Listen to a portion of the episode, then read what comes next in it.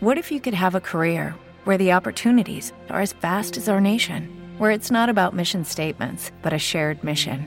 At U.S. Customs and Border Protection, we go beyond to protect more than borders from ship to shore, air to ground, cities to local communities. CBP agents and officers are keeping people safe. Join U.S. Customs and Border Protection and go beyond for something far greater than yourself. Learn more at cbp.gov/careers.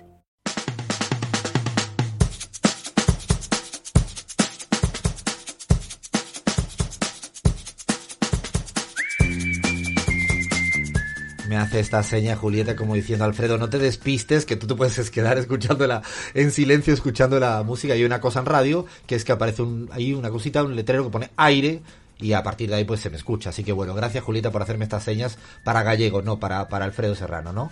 Bueno, listo todo, listo todo y vamos a hacer nuestro repaso habitual a las redes y a los medios. Tenemos para eso, no sé en qué orden, me lo habéis dicho hace un segundo y no me acuerdo. ¿Quién empieza con redes? Vamos con redes. Yo con las redes sociales, Yo. toda la actualidad Dale, de lo que pasa en la política latinoamericana y las redes sociales. Arrancamos en Colombia. Gustavo Petro, el candidato presidencial que representa al progresismo que llegó al balotaje, y tuiteó: En más de un 60% aumentó la desnutrición infantil en Bogotá desde el 2016. ¿Cuánto desde el 2015? ¿Por eso querían destruir a la Bogotá humana? Pregunta. Gustavo Petro sigue un poco tocando las fibras, ¿no? Digo en, en el sentido de, de aquello que el gobierno colombiano y la, los grandes medios de comunicación prefieren como descuidar o eclipsar y es que lo que entiendo que le importa a la gente es esa desnutrición tan exagerada, ¿no? Yo a veces siempre digo de Colombia que cuando uno mira más, más abajo, aguas abajo, es como para preocuparse y no quieren que exista una Colombia humana, como dice Gustavo en su tweet. Y dato al pie, anunciaron que habrá candidatura de unidad en Bogotá. Una noticia que otro momento podremos Vamos volver a, a, de hecho, analizarla. como bien dice Jair, vamos en un momento a ver, ¿no? A cómo se van conformando el tema de la alcaldía para en Bogotá, que sí, claro, si el progresismo acaba teniendo una visión unitaria importante, yo creo que es un paso relevante para acabar un poco sacando democráticamente al gobierno de, de Duque. Nos vamos entonces a Brasil con un tema interesantísimo. El medio de Intercept publicó algunas de las filtraciones que vinculan al juez Moro con unos manejos muy espurios en la causa de lofer que terminó con el impeachment de Dilma Rousseff. Tuitea Luis Ignacio Lula da Silva Lula, dice la verdad se enferma pero nunca muere con el hashtag Libertem Lula. Sí, la verdad que ha habido, ha habido, sigue habiendo mucha resaca de lo ocurrido en Brasil. En última instancia, siempre es importante que se demuestren aquellos que presuponemos. Eh, creo que Lula también había dicho que incluso no esperaba que fuera tan rápido que la verdad saliera a flote y afortunadamente, gracias a esta investigación de un, bueno, un periodista de alto reconocimiento, puso encima de la mesa cómo manipularon, jugaron, mintieron para acabar sacando a Lula de la carrera electoral. Por lo tanto, siempre tenemos que recordar que Bolsonaro ganó teniendo a Lula preso a partir de una manipulación y una reconstrucción viciada, llena de mentiras, ¿no? Con el poder a su favor. Otro día vamos a tratar, ya vimos la semana pasada el tema Lufer, luego con Alberto Fernández le vamos a volver a preguntar por el tema judicial, que es una cuestión, desgraciadamente, de lo que se habla más que de la democracia en América Latina, pero vamos a seguir mirando con, con lupa lo que está ocurriendo en el Brasil. ¿Qué más por ahí? Seguimos en Brasil, pero con un tuit desde Estados Unidos. Bernie Sanders, el candidato progresista del Partido Demócrata, el candidato más a la izquierda del Partido Demócrata, tuiteó. Durante su presidencia, Lula da Silva supervisó enormes reducciones en la pobreza y sigue siendo el político más popular de Brasil. Estoy con líderes populares y sociales de todo el mundo que piden al Poder Judicial de Brasil que libere a Lula y anule su condena.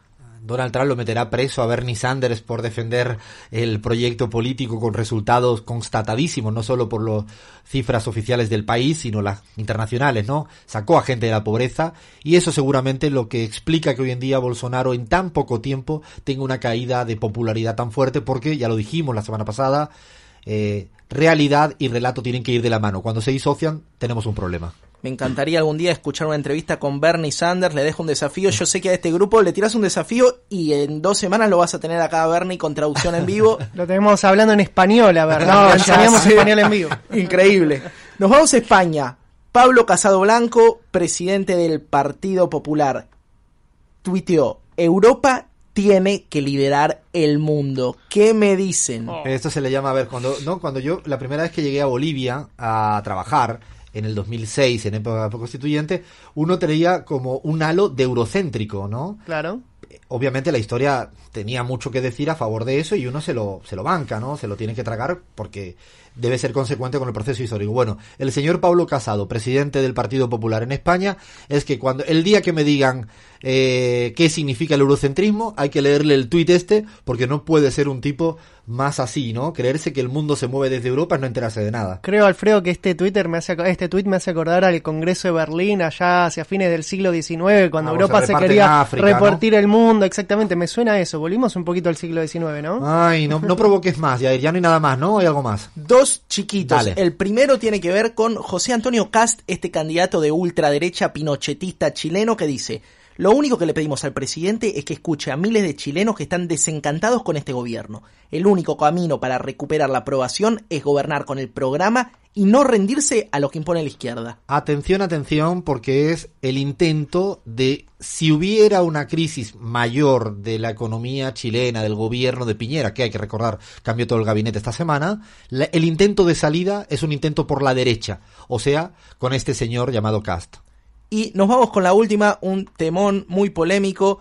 Parecería que el señor Juan Guaidó, Juan Guaidó, discúlpenme, este autoproclamado presidente venezolano, se apropió de fondos para la ayuda humanitaria en Colombia. Y miren lo que tuitea el señor Luis Almagro, que tampoco es un tipo que esté muy a la izquierda, dice, solicitamos a la jurisdicción compe- competente una investigación esclarecedora de los graves cargos aquí formulados para determinar responsabilidades y exigir rendición de cuentas. No hay democratización posible bajo la opacidad de actos de corrupción.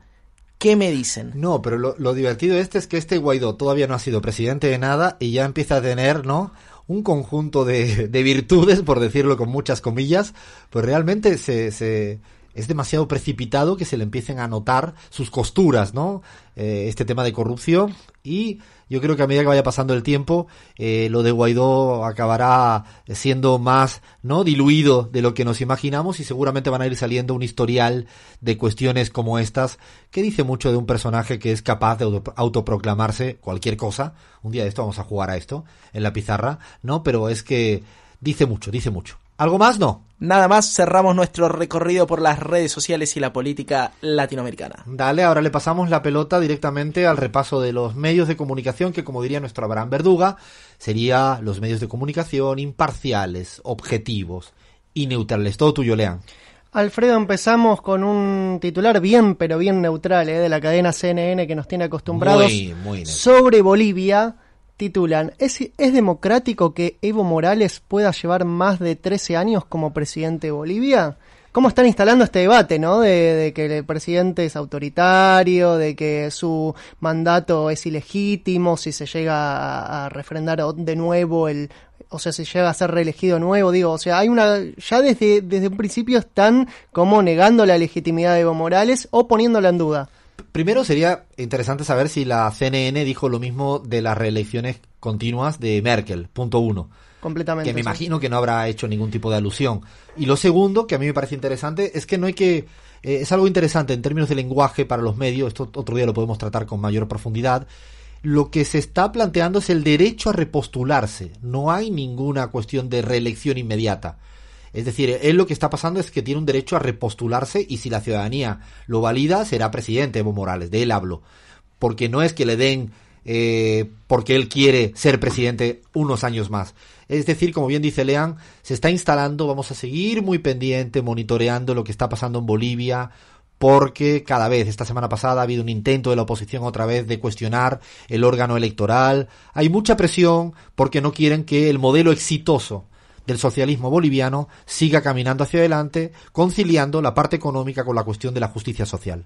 Vamos a Brasil, Alfredo, ¿te parece que Brasil ha dado muchísima tela que cortar en los Más medios de Bolsonaro no? Lean. No, no, Bolsonaro no. Vamos a hablar de el diario La Razón, por ejemplo, del 11 de junio, que tituló Sergio Moro se defiende. Los jueces hablan con fiscales y policías. Es algo normal, total normalidad para no, Sergio Moro. normalidad, ¿no? Moro, Sí. de hecho, además incluso vamos a crear una campaña, ¿no? SOS, Moro, ¿no? Un tipo que ya dijimos la semana pasada, lo dijo Silvina Romano, doctora en ciencia política, cuando trató el Lawfare, que ha venido formándose ha venido formándose en las escuelas judiciales en los Estados Unidos. Así que en este caso, Lea, no nos da nada de penita, ¿no? Así es, Alfredo. ¿Y cómo le costó a Globo, a Folia de San Pablo, a los medios eh, más grandes en Brasil tratar este tema de, de, Sergio Moro? Recuerdo que cuando salió a la luz, el momento que sale a la luz la, investigación de Intercept al principio de esta semana, eh, los diarios, en sus, eh, tanto en sus ediciones físicas como en su edición web, escroleabas, escroleabas y no había nada y había un apartado muy pero muy chiquito en el cual se decía, bueno, Sergio Moro, le pincharon el teléfono, eh, investigan conversaciones privadas, siempre haciendo alusión al tema de la privatización. Eclipse, total de los grandes medios respecto a lo que ha pasado en Brasil con el tema Sergio eclipse, Moro. Eclipse total, pero en un momento, bueno, no llegó, no es que otra que tratarlos y Folia de San Pablo tituló Las conversaciones de Moro con los fiscales y la acción de hacker serán investigadas. O sea que también van a ser investigadas las acciones del hacker según eh, Folia de San Pablo. Y O Globo decía, las conversaciones de Moro, con, el 10 de junio recién, conversaciones de Moro con procuradores y eh, serán investigadas en el correr de la semana. Y estoy pero perdona, perdona pero sería interesante, fíjate, que hablan todo y que serán investigadas. Serán investigadas. En cambio, imaginaros si esto es al revés. ¿No? El, el, el, juicio que le hacen los grandes medios de comunicación a los líderes progresistas de la región en ningún momento utiliza un lenguaje tan neutral como van a ser investigados. Se imagina Clarín diciendo... Presunción absoluta de la inocencia. Es ahí sí, ahí aplican el principio que queremos que se apliquen para todas, todos. No tenemos ningún problema en que esto se aplique para moros en Brasil, pero sí exigimos que esto sea igual para Lula, para Cristina, para Rafael Correa y para todo el combo de líderes progresistas. Nos vamos a Guatemala ahora para cortar un poco Brasil. Eh, a propósito de las elecciones de este domingo que se llevarán a cabo, New York Times titula El futuro de Guatemala no está en la boleta electoral, sino en los ciudadanos. ¿Qué pasará en Guatemala, Alfredo? Pues está viniendo un escenario interesante, interesante porque yo creo que en Guatemala es de los países donde ha habido interrupción de, de de ciertos momentos donde el progresismo intentó, hizo ensayo. Hay que recordar de Guatemala siempre que ha sido de los lugares más exterminado donde los el progresismo, los movimientos sociales, los líderes indígenas han sido, han sido y siguen siendo exterminados. Creo que es una cita electoral determinante. Seguramente la semana próxima vamos a intentar hablar un poquito, ¿no? a ver si podemos hablar con Neri Chávez, que nos ha hecho un buen trabajo, ¿no? Sobre análisis preelectoral y a ver si somos capaces de hablar la semana próxima para que nos haga, nos ayude a entender el resultado electoral de lo que vaya a ocurrir en Guate. Vamos a hablar de México ahora, Alfredo. El diario argentino Infobae el 11 de junio titulaba la, austeridad republicana de AMLO ha costado miles de empleos en el sector público. Ay, madre mía, pero no se ponen de acuerdo, ¿no? Infobae... quieren corruptos, quieren austeros, ¿qué es lo que quieren? piden ajustes, se quejan cuando se corta con la excesividad del gasto. hay, hay diarios que le podríamos crear como una suerte de así de categoría que es todo está mal, ¿no? Digo, todo está mal de ellos, porque de AMLO Imagínense que lo que plantea es precisamente hacer ese, esa política de evitar gastos superfluos, ¿no? Además por eso le llama él categóricamente la cuestión de austeridad republicana para diferenciarla del Fondo Monetario Internacional. Bueno, a Infobae parece que no le gusta porque no sé en base a qué estudio, habrá que leerlo, se habrá inventado cualquier cosa, que ahora esto es un problema de empleo. Aquí no, aquí en la Argentina vivan los ajustes de Macri que nunca cuestionaron la pérdida de empleo. Sí, le ha costado muchísimo Infobae reconocer la pérdida de miles de empleos en el sector público durante estos cuatro años de macrismo. Pero bueno, vamos a la embajada de Miami, ¿te parece? En estos seis meses. ¿Te parece si vamos a la embajada de Miami, Alfredo? No, no, no me provoque, no, no, no me provoque, estamos de buena onda, porfa. A la República Separatista de Miami, de Pan Am Post, un diario muy progresista, muy de izquierda, como diría la Chiqui Legrand, dice, titula, enviados de Guaidó se apropian de fondos para ayuda humanitaria en Colombia. Y eh, la bajada dice, emisarios del gobierno de Guaidó están sumidos en un entramado de corrupción en Cúcuta, Colombia, con fondos de la ayuda humanitaria. Madre mía, si hasta de Pan Post tuvo que admitir esto y sacar a titularlo, la verdad, qué complicado que está Guaidó después de esto, ¿no? Estoy preocupado porque nuestra bola de cristal, que habitualmente frota muy bien a Abraham Verduga y que, bueno, hace las predicciones correctas de la pizarra hacia adelante, me preocupa bastante que hayamos fallado en esto, porque hicimos en su momento la bola de cristal de eh, Guaidó y intuimos muchas cosas, pero que iba a ser corrupto tan rápido y que incluso la prensa de la derecha tenga que reconocer eso con un tema tan escabroso como lo que habían hecho propaganda de la ayuda humanitaria, dice todo un personaje que no le vamos a regalar más minutos que estos.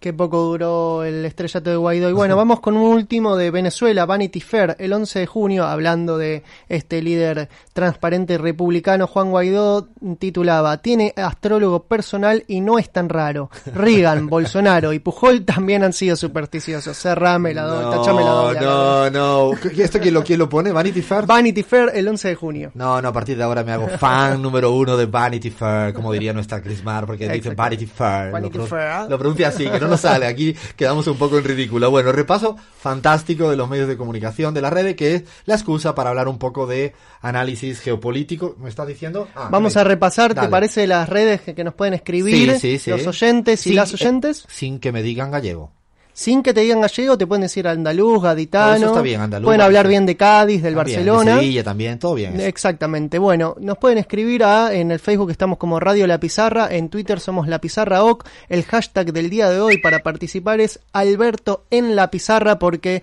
si recién sintonizan a M750, a partir de las 3 de la tarde tendremos la visita del precandidato presidencial Alberto Fernández. También nos pueden escribir en Instagram, estamos como Radio La Pizarra, Radio Cat, buscan Radio La Pizarra, también en AM750 estamos en Radio Cat, estamos hasta en Spotify, Alfredo. Estamos hasta en la sopa que dice nuestra Crismar Lujano. Ay, Dios mío, somos insufribles, Alfredo, estamos, en indomables, todos lados. Indomables. Indomables. Y nos pueden escribir ahora eh, los oyentes a través de WhatsApp 11 39 22 40 98 11 39 22 40 98 nos escriben, nos mandan mensajes de audio o si no el contestador al 53 54 66 55. Déjennos sus mensajes y mándenle muchos cariños acá al hincha del Barcelona que conduce el programa. Manden, manden, manden todo lo que quieran. Tenemos, nos gusta mucho escuchar a la gente, a los oyentes cuando nos mandan saluditos, críticas, lo que venga será bienvenido. Ahora hacemos esta paradita, esta paradita solo para tomar oxígeno porque vamos a hablar con la France, pero con Ayelen Pujol o Pujol, ella no me dirá cómo es, para hablar del fútbol femenino, del mundial y de su libro ¿Qué jugadoras?